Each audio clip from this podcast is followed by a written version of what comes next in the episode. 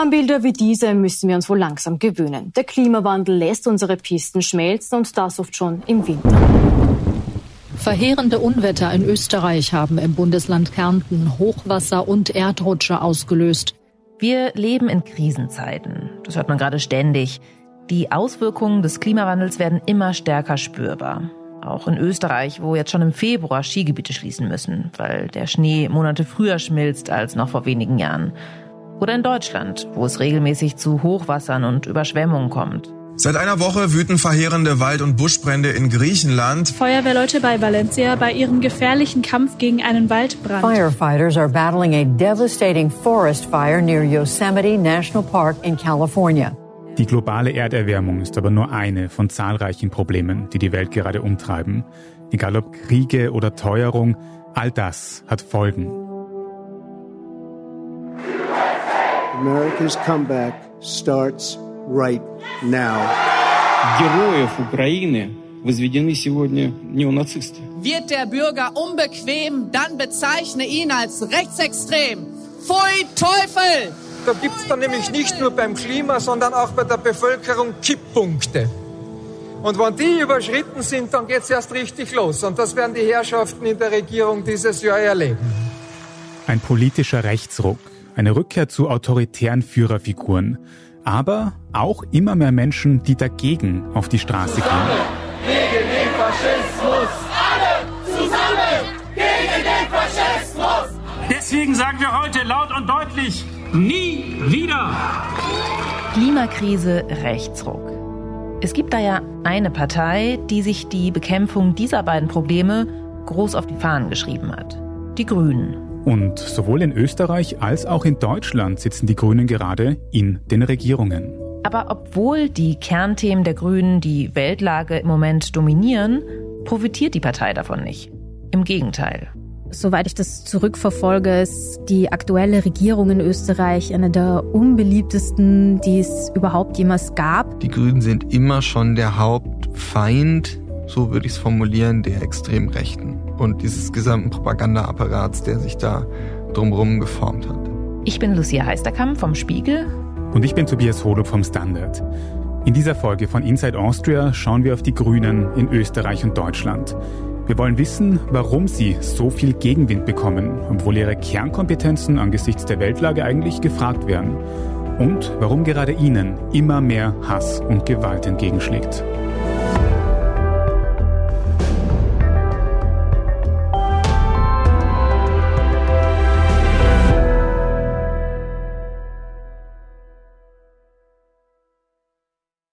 Fangen wir damit an, wie die Grünen eigentlich in der Regierung gelandet sind. Und dazu gehen wir ein bisschen in der Zeit zurück. In Österreich beginnt die Geschichte der Grünen Partei in den 80er Jahren.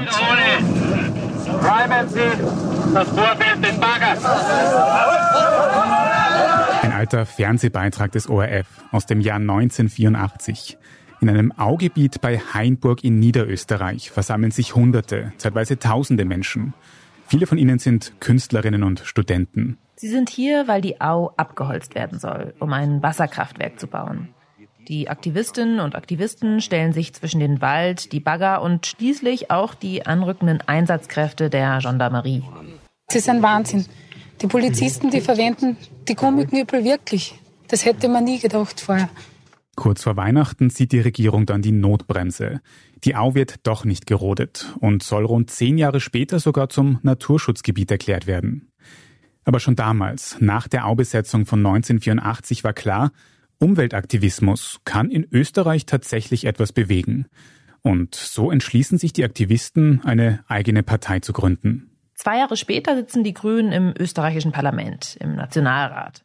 Sie schaffen den Einstieg mit knapp fünf Prozent der Wählerstimmen. Und in den folgenden Jahrzehnten arbeiten sie sich beständig hoch auf über zehn Prozent. Bis ins Jahr 2017.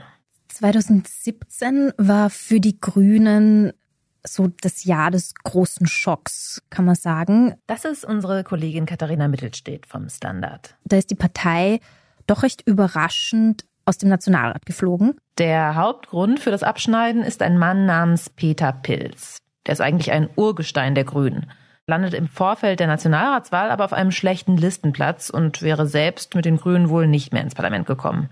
Also gründet er seine eigene Partei, die Liste Pilz. Peter Pilz ist zu dem Zeitpunkt in Österreich ziemlich prominent, vor allem weil er Skandale aufgedeckt hat. Seine neue Partei erreicht auf Anhieb über vier Prozent der Wählerstimmen. Diese Stimmenverschiebung und die schlechte Öffentlichkeitswirkung rund um den internen Streit haben aber massive Folgen für seine Ex-Partei. Die Grünen erreichen nur noch 3,8 Prozent der Stimmen und müssen somit das Parlament verlassen. Es ist eine schmerzliche Niederlage. Es ist die schlimmste Krise, die die österreichischen Grünen seit ihrem Entstehen, seit ihrem Einzug in den Nationalrat vor mittlerweile 31 Jahren. Wir sind, wenn ich dieses Bild verwenden darf, zurückgestutzt worden. Aber unsere Wurzeln sind stark. Die damalige Parteiführung ist am Boden zerstört. Es übernimmt ein neuer namens Werner Kogler. Aufstehen, Krone richten, weiterkämpfen, das sind die Grünen. Diese Wortmeldung von Kogler passt zum Krisenjahr 2017, stammt aber tatsächlich von 2023. Er hat das nach einer verlorenen Bundesländerwahl gesagt. Denn Werner Kogler ist bis heute Parteichef der Grünen. Und das wird ihm bis heute als Parteichef, glaube ich, sehr intensiv gedankt, dass er quasi in dieser schweren Stunde für die Partei da war. Nach der grünen Schicksalswahl 2017 wird Österreich vom damaligen Shootingstar Sebastian Kurz regiert, der die konservative ÖVP von Grund auf umbaut und ja eine Koalition mit den Rechtspopulisten eingeht, also der FPÖ. Und die Grünen? Die sind nun in der außerparlamentarischen Opposition. Das heißt, sie haben keine landesweiten Strukturen mehr und empfindlich weniger Finanzmittel als bisher. Der Weg zurück ins Parlament ist mühsam und dauert zwei Jahre an bis 2019.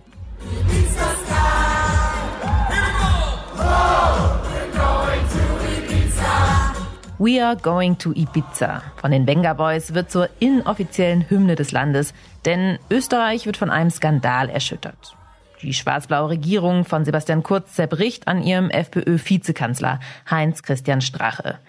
Die Ibiza-Affäre. Sie wissen wahrscheinlich schon und falls nicht, wir packen Ihnen den Link zu unserer Reihe nochmal in die Show Notes. Im Herbst 2019 wird in Österreich also nach nur zwei Jahren neu gewählt.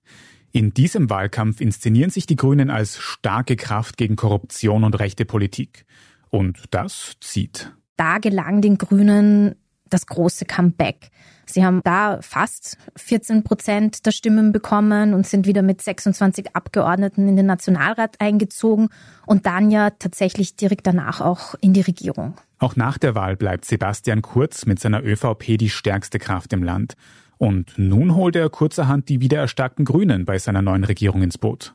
Mittlerweile ist Sebastian Kurz bekanntlich ja zurückgetreten. Aber mit seinem Nachfolger, Bundeskanzler Karl Nehammer, sitzen die Grünen bis heute in der Regierung. Es ist ihre erste Regierungsbeteiligung in der Geschichte Österreichs.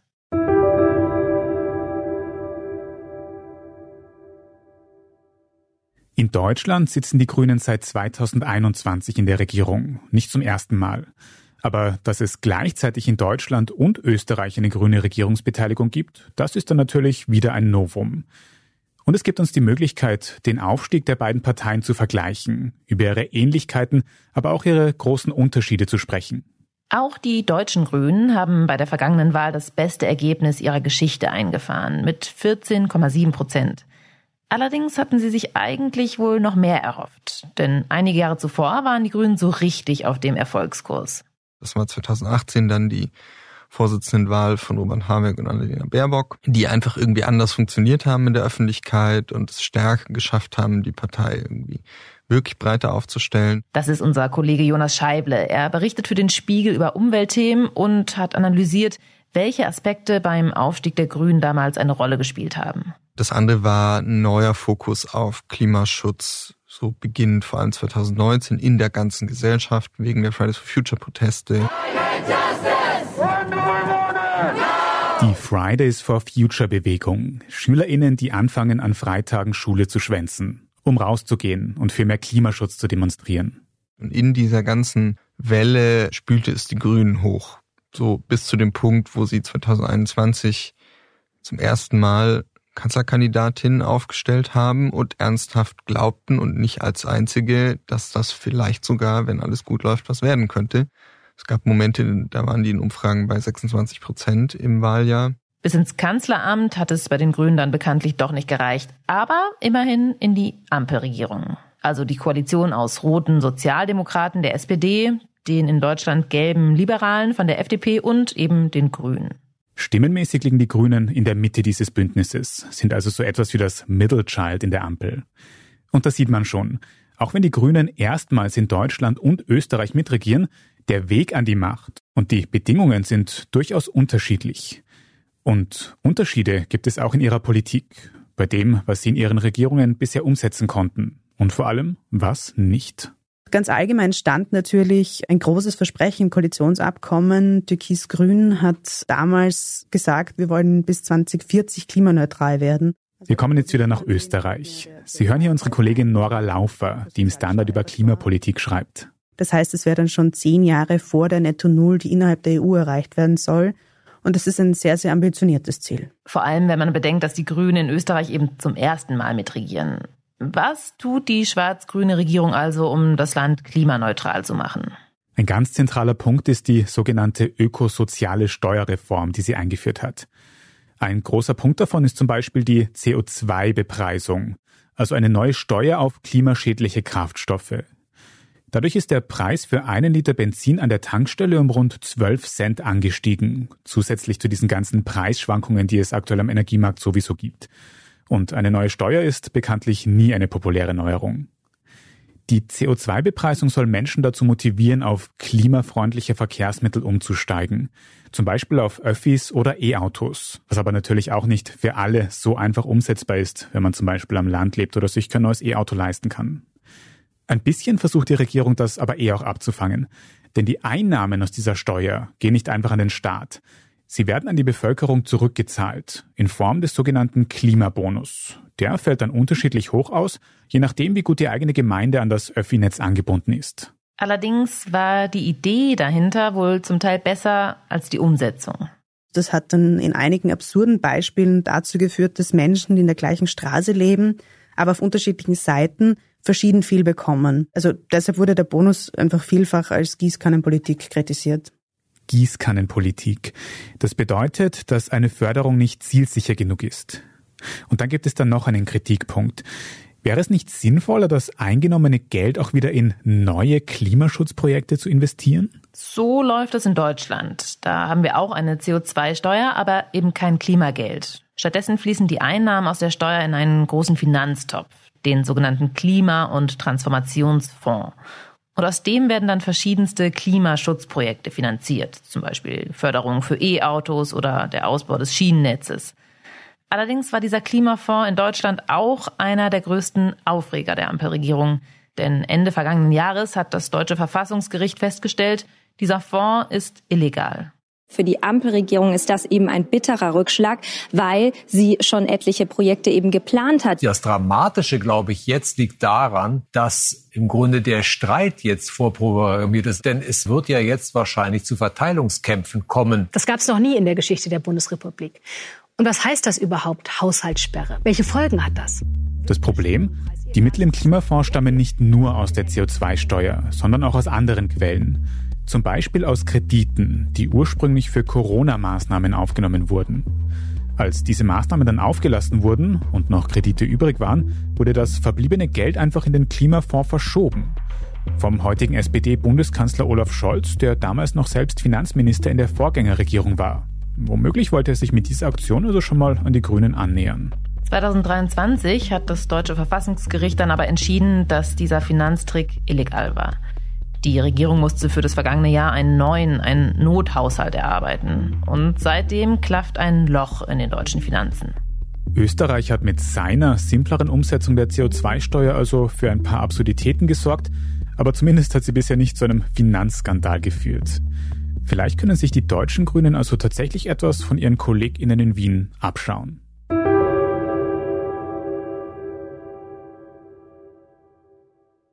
Und auch bei einem anderen Projekt ist Österreich Deutschland zumindest ein Stück weit voraus. Auch in anderen Ländern ist das Klimaticket immer so wieder das Paradebeispiel, wie öffentlicher Verkehr gelingen soll. Das Klimaticket, also eine Öffi-Karte, mit der man ein Jahr lang durch ganz Österreich fahren kann, für rund 90 Euro im Monat. Und mit fast allen öffentlichen Verkehrsmitteln, von Schnellzügen bis hin zu Bussen in Skigebieten. Für einzelne Bundesländer gibt es dann nochmal abgespeckte Versionen. 90 Euro, das ist gleich zehnmal so viel wie der Preis des 9-Euro-Tickets, das im vergangenen Jahr in Deutschland für Furore gesorgt hat. Auch damit konnte man in ganz Deutschland öffentliche Verkehrsmittel benutzen, allerdings nur Regionalzüge und keine schnellen ECEs, was die Reisemöglichkeiten dann doch ziemlich eingeschränkt hat und vor allem den Komfort dabei. Das kann ich dir auch persönlich bestätigen, Lucia. Ich bin nämlich vor zwei Jahren mit dem 9-Euro-Ticket von Düsseldorf bis München gefahren und da bin ich den anderen Fahrgästen um einiges näher gekommen, als mir lieb war, weil die Züge so extrem voll waren. Ja, das ging wohl vielen so. Trotzdem hat der günstige Preis tatsächlich viele Leute in die Züge gelockt. Von dem her hat das deutsche Modell dann sein Ziel wohl erreicht. Und es wurde auch beibehalten, wobei das Ticket mittlerweile 49 Euro kostet. In Österreich sind die Züge vielleicht nicht ganz so überfüllt, weil man bei 90 Euro im Monat dann doch zweimal nachdenken muss, ob man das wirklich braucht, ob es sich auszahlt. Aber dafür hat man dann wirklich viele Möglichkeiten, fast durchs ganze Land zu fahren, auch mit schnellen Zügen. Und auch beim Klimaticket haben die Verkaufszahlen die Erwartungen übertroffen. Und dass die Zugnetze mit der steigenden Beliebtheit nicht ganz mithalten, das haben sowieso beide Länder gemein. Es gibt jetzt zwar das Klimaticket, aber wir haben auch überfüllte Züge, wir haben sehr viele Bahnverbindungen, die ausfallen. Das heißt, es reicht nicht aus, nur zu sagen, man macht ein relativ günstiges Ticket für alle und für alles, sondern es muss natürlich die Infrastruktur auch entsprechend angepasst werden. Die Diskussion über den Ausbau der Bahninfrastruktur, die sparen wir Ihnen an dieser Stelle. Springen wir stattdessen zu einem anderen Klimaprojekt in Deutschland, das bei uns für sehr viel Wirbel gesorgt hat. Das Heizungsgesetz, das wurde dann Heizungshammer genannt. Der deutsche Wirtschaftsminister Robert Habeck wurde medial sehr darüber zerrissen. Das Vorhaben sorgt seit Wochen für Streit innerhalb der Ampelkoalition. Wer soll das wie kontrollieren? Die Schornsteinfeger. Doch die sind alles andere als begeistert von den Plänen und wollen nicht zur Heizungspolizei mutieren. Erneuerbare Energiengesetz, Strich EEG 2023. Mein Gott, wer soll denn das verstehen? Das Heizungsgesetz. Dafür mussten die Ampel und vor allem die Grünen wohl mehr Kritik einstecken als für jedes andere Projekt in dieser Legislaturperiode.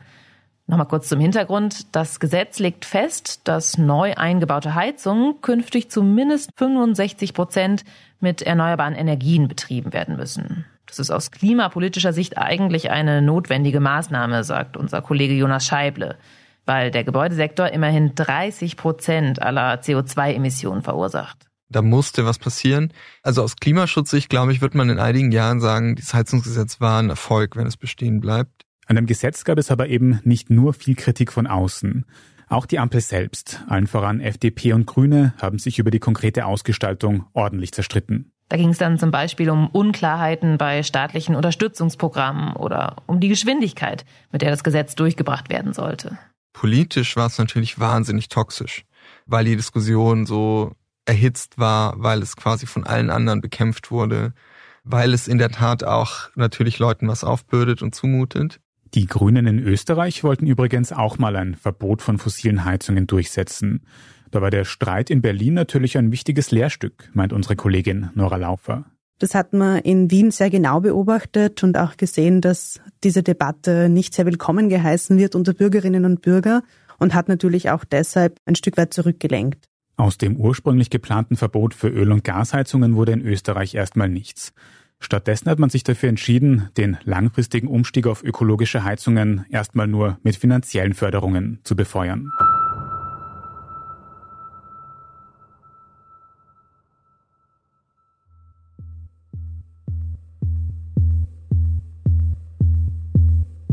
Also ziehen wir mal Zwischenbilanz.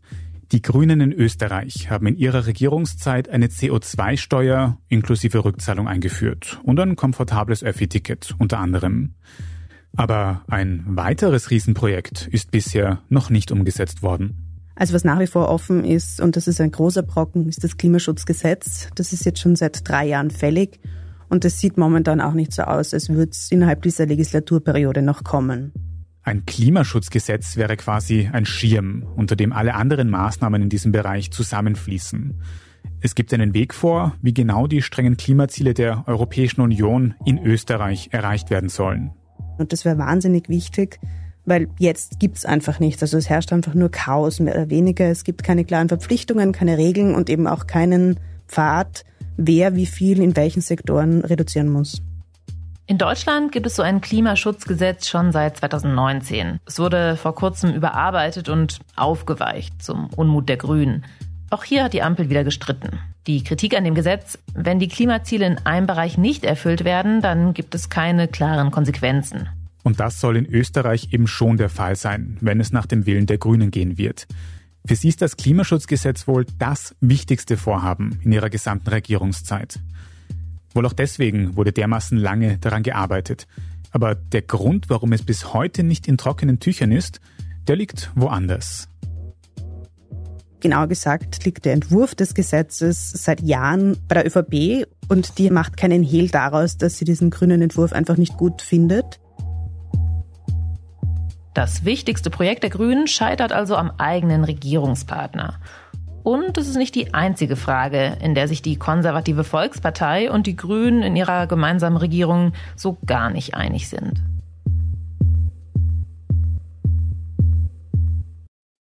ÖVP und Grüne sind tatsächlich zwei sehr unterschiedliche Parteien. Das wurde ja eigentlich auch von Beginn an so festgehalten, als diese Koalition begründet wurde. Es hieß damals, es gibt das Beste aus beiden Welten. Das war der Spruch der türkisen. Unsere Kollegin Katharina Mittelstedt sagt, dieser positive Spin, den ÖVP und Grüne ihrer Zusammenarbeit verpassen wollten, kam anfangs noch durchaus gut an. Gleichzeitig verhärten sich gerade zuletzt die Fronten auf unteren Ebenen. Also es gibt immer mehr Angriffe von der einen Seite auf die andere, auf einzelne Politikerinnen und Politiker. Die Meinungsverschiedenheiten werden zum Beispiel dann ganz offensichtlich, wenn ÖVP-Kanzler Karl Nehammer in einer Rede über die Lage der Nation dort mal erklärt, dass klimaschädliche Verbrennungsmotoren nun mal zu Österreich dazugehören. Ich hoffe jetzt nicht, dass ich etwas sage, was viele schockieren wird. Meine sehr geehrten Damen und Herren, Österreich ist das Autoland schlechthin. Ich selbst, sollte es jemals zum Gipfel kommen, wo die EU-Regierungschefs miteinander sprechen, auch ich werde mich dagegen aussprechen, den Verbrennungsmotor zu verbannen. Ein Statement, das er mit seinem grünen Koalitionspartner wohl nicht abgesprochen hat. Die Grünen setzen sich ja vehement dafür ein, dass Autos mit Benzin- und Dieselmotoren in den kommenden Jahrzehnten nicht mehr zugelassen werden dürfen. Sie setzen auf E-Mobilität. Und auch in vielen anderen Bereichen sind sich die beiden Regierungsparteien alles andere als einig. Da wurde etwa monatelang um eine sogenannte Mietpreisbremse gestritten oder um eine Reform des Arbeitslosengelds und jetzt eben auch über das Kernthema der Grünen, das Klimaschutzgesetz. Immer wieder hat man das Gefühl, die Grünen können sich in dieser Regierung einfach nicht durchsetzen. Der Grund ist ganz bestimmt, dass es einfach dem Juniorpartner deutlich schwieriger fällt, seine Positionen klar durchzusetzen. Man hat eine deutlich geringere Verhandlungsmacht und mit seinen eigenen Anliegen muss man meistens Kompromisse eingehen, um die in irgendeiner Form zumindest weiterzubringen. Und hier wird auch der Blick nach Deutschland wieder spannend. Denn dort sind die Grünen ja nicht der eine Juniorpartner in der Regierung. Und trotzdem haben sie dort ein sehr ähnliches Problem. Sie wollen Kompromisse machen, sie müssen Kompromisse machen. Das ist nochmal unser Kollege Jonas Scheible vom Spiegel. Es ist immer irgendwie so eine Zwischenform aus auf was beharren und dann doch irgendwie sehr viel davon wegschneiden. Das bekommt ihn, glaube ich, weder bei der eigenen Anhängerschaft noch in der Koalition noch in der Breite der Bevölkerung übermäßig gut. Der Unterschied zwischen Deutschland und Österreich, an der Ampelregierung sind mehr Parteien beteiligt und ganz andere als in Österreich. Hier nehmen die Sozialdemokraten die Führungsrolle ein, die historisch mit den Grünen öfter auf einer Linie sind. Und dann sind eben noch die Liberalen dabei, die FDP. Was man, glaube ich, beobachten kann, ist, dass die FDP eskalationsbereiter ist und glaubhafter vermitteln kann, dass sie für ihre Anliegen oder für die Verhinderung von bestimmten Projekten, wenn das ihre Anliegen sind, bereit ist, auch einen Preis zu zahlen. Was unser Kollege damit meint, obwohl die FDP die kleinste Regierungspartei in Deutschland ist, wirkt sie selbstbewusster als die Grünen. Und das kann man bei den Verhandlungen zum deutschen Finanzhaushalt beobachten. Den haben wir heute schon mal kurz angesprochen. Da haben SPD und Grüne darauf gedrängt, wie im vergangenen Jahr auch 2024 wieder eine Haushaltsnotlage auszurufen, also wieder mehr Schulden zu machen. Aber die FDP und ihr Chef waren dagegen. Christian Lindner hat einfach gesagt Nein.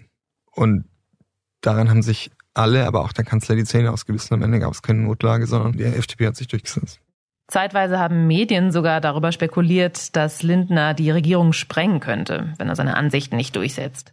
Immer wieder sorgt die FDP mit kantigen Ansagen für Konflikte innerhalb der Ampel. Bei den Grünen ist es eher so, dass alle wissen, die hängen an dieser Koalition, die wollen regieren, die haben dieses staatstragende, diese staatspolitische Verantwortung, die auch die SPD in der GroKo immer irgendwie gepredigt hat, total inhaliert. Und die würden niemals diese Koalition sprengen. Was man allerdings auch sagen muss, auch wenn die Ampelregierung als Ganzes im Moment extrem unbeliebt ist. Die Grünen sind in Deutschland noch die Regierungspartei, die am wenigsten stark an Stimmen verliert. Aber eben auch die Partei, die zuletzt immer öfter zurückstecken muss, wenn es um ihre wichtigsten Projekte geht.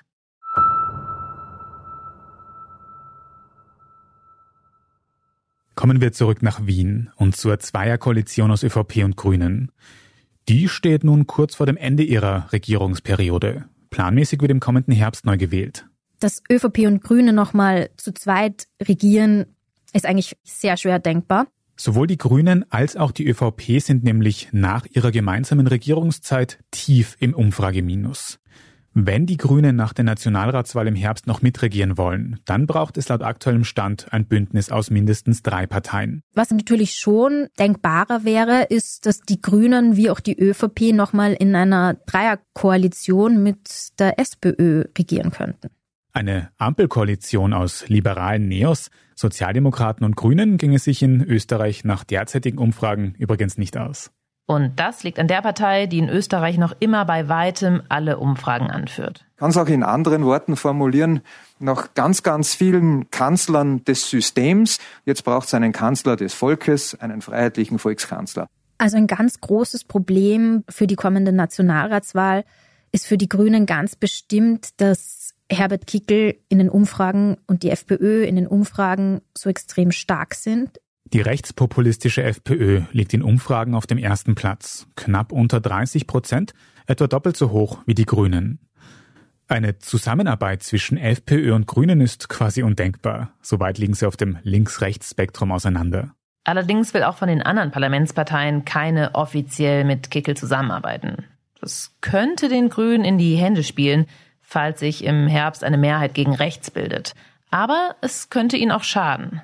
Man hat das ja schon gesehen 2017, als die Grünen rausgeflogen sind. Damals wurde der große Kampf ausgerufen zwischen Sebastian Kurz und Christian Kern. Also will man den einen oder will man den anderen? Christian Kern, das ist ein ehemaliger sozialdemokratischer Kanzler aus Österreich. Er hat das Land 2016 und 2017 regiert, bevor der rechtskonservative Sebastian Kurz endgültig an die Macht kam. Auf der Seite Mitte links stand quasi Christian Kern. Und dadurch haben sich viele Menschen, die einfach nur wollten, dass nicht Sebastian Kurz Bundeskanzler wird, hinter der SPÖ von Christian Kern versammelt. Diese Polarisierung in einem Wahlkampf wird diesmal bestimmt noch viel stärker stattfinden. Wenn auch die kommende Wahl sich auf ein Duell von rechts gegen links zuspitzt, dann heißt das Herbert Kickel gegen Andreas Babler, den Chef der SPÖ. Und das wäre dann ein Problem für die Grünen, denn wenn viele Wählerinnen und Wähler sich auf die linke Seite stellen, hinter Babler versammeln, dann könnten die Grünen als linke Partei leer ausgehen. Und das wird dieses Mal ganz bestimmt auch eine große Herausforderung für die Grünen, an der sie ganz bestimmt auch scheitern könnten. So fassen wir nochmal zusammen. Nach ihrer ersten Regierungsbeteiligung stehen Österreichs Grüne in Umfragen nicht besonders gut da. Zwar konnten sie einige Leuchtturmprojekte umsetzen, aber eben nicht alle. Und die Meinungsverschiedenheiten in der schwarz-grünen Koalition zwingen sie zu Kompromissen. Da kommen die Grünen nicht gut weg. Und es gibt dann aber noch etwas anderes, abseits von Inhalten und Regierungsarbeit, das den Grünen in Österreich und auch in Deutschland zu schaffen macht.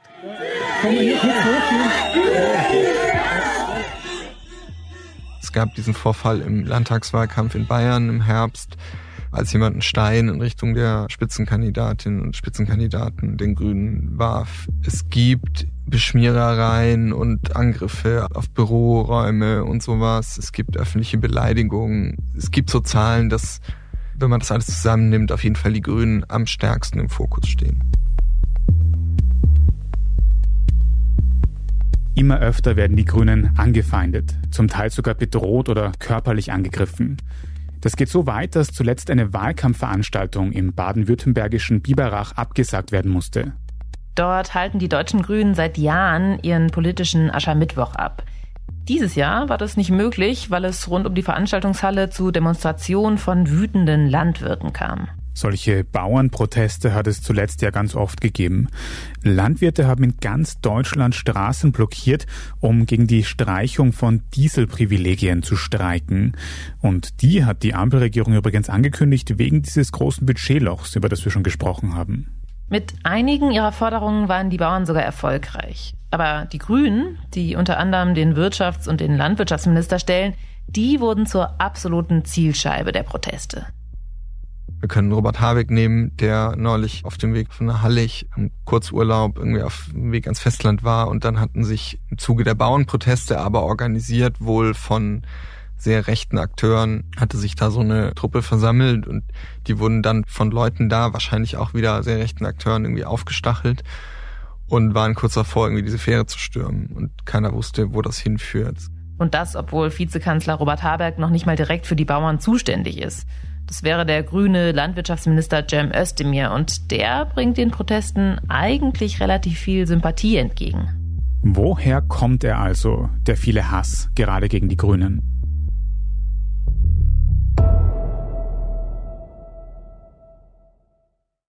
Also so richtig Hass gegen die Grünen schüren extrem rechte Zirkel.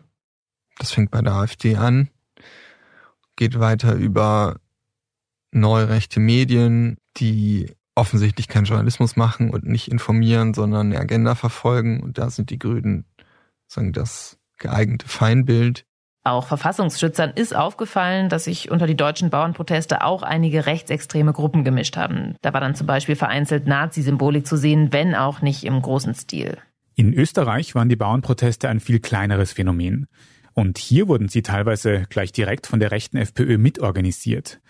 Deren Chef Herbert Kickel teilt sowieso oft und scharf gegen die Grünen aus. Letzte Generation für den Kogler, für die Maurer, Gewessler und Konsorten. Und Österreich wird überhaupt nichts fehlen. Was soll uns denn abgehen, wenn die immer im, im Parlament sind? Herbert Kickel wettert in einem Satz gegen grüne Parteifunktionäre und eines seiner Lieblingsfeindbilder gegen Klimaaktivisten. Mir ist lieber, die kleben irgendwo auf einer Straße, als sie kleben im Ministerium. Da können sie weniger Schaden anrichten. Mit den Gruppen, die sich in den vergangenen Monaten auf Straßen kleben oder Gemälde mit Suppe bewerfen, um auf die Klimakrise aufmerksam zu machen, haben die Grünen streng genommen ja eigentlich nichts zu tun. Aber wenn es um politisches Kleingeld geht, dann ist das schnell vergessen. Aber Moment, neben dem grünen Chef Werner Kogler hat Kickel da gerade noch andere Namen angesprochen. Maura Gewessler.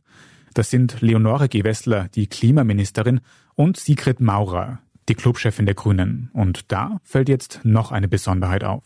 Also wenn man sich da mal so ein bisschen umguckt, sind dann schon auch oft grüne Frauen und einfach wirklich, also Annalena Baerbock, Claudia Roth war das früher immer, Ricarda Lang, die sind einfach total im Fokus von so, von so Hasskampagnen.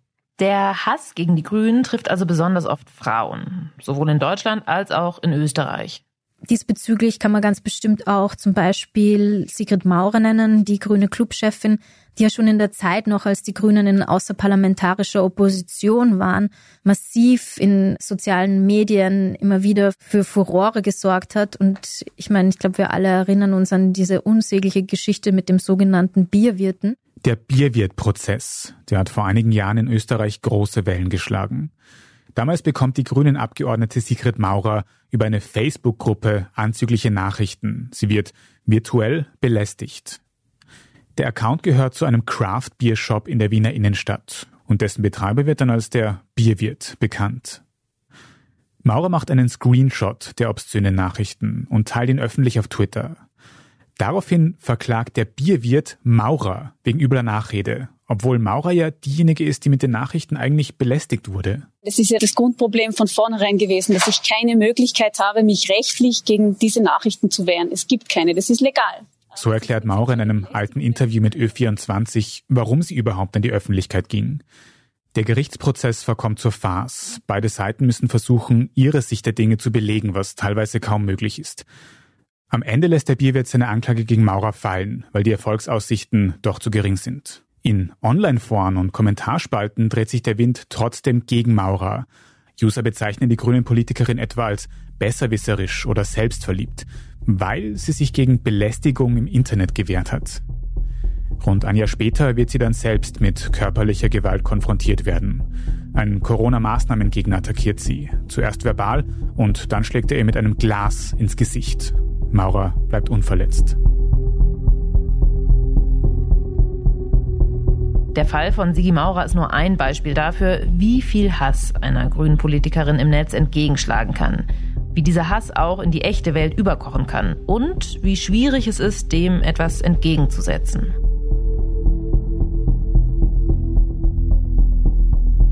Die Grünen sind eine Partei, die starken Gegenwind erfährt.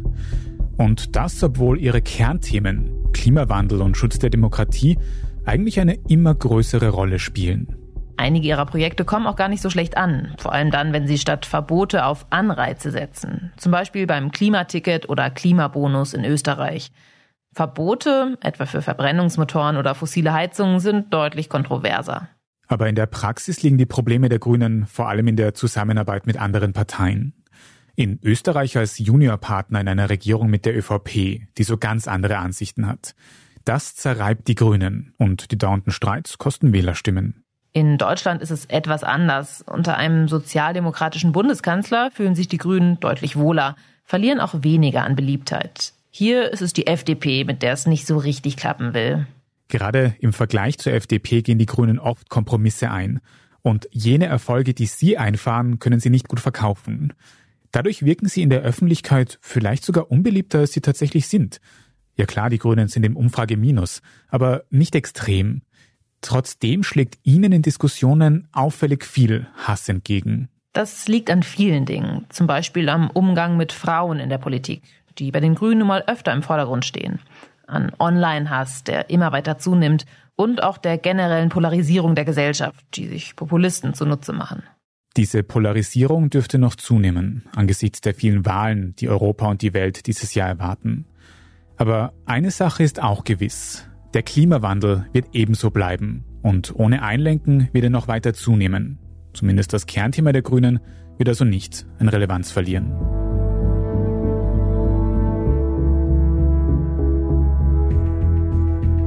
Inside Austria hören Sie auf allen gängigen Podcast-Plattformen, auf der Standard.at und auf spiegel.de. Wenn Ihnen unser Podcast gefällt, dann folgen Sie uns doch gern und lassen Sie uns ein paar Sterne da. Sie haben Kritik, Feedback oder Vorschläge für uns, dann schicken Sie die gerne an insideaustria.spiegel.de oder an podcast.derstandard.at. Unsere journalistische Arbeit können Sie am besten mit einem Abonnement unterstützen. Und unsere Hörerinnen und Hörer können mit dem Rabattcode STANDARD zwölf Wochen lang das Angebot von Spiegel Plus für nur 2,49 Euro pro Woche testen. Alle Infos dazu finden Sie auf spiegel.de slash der Standard. Alle Links und Infos stehen wie immer auch in den Show Notes zu dieser Folge. Danke fürs Zuhören und allen, die auch hinter den Kulissen an diesem Podcast mitwirken. Das waren diesmal vor allem Antonia Raut, Regina Steffens, Jasmin Yüksel und Scholt Wilhelm. Produktion Christoph Neuwirth. Ich bin Lucia Eisterkamp. Und ich bin Tobias Holub. Wir sagen Tschüss und Baba.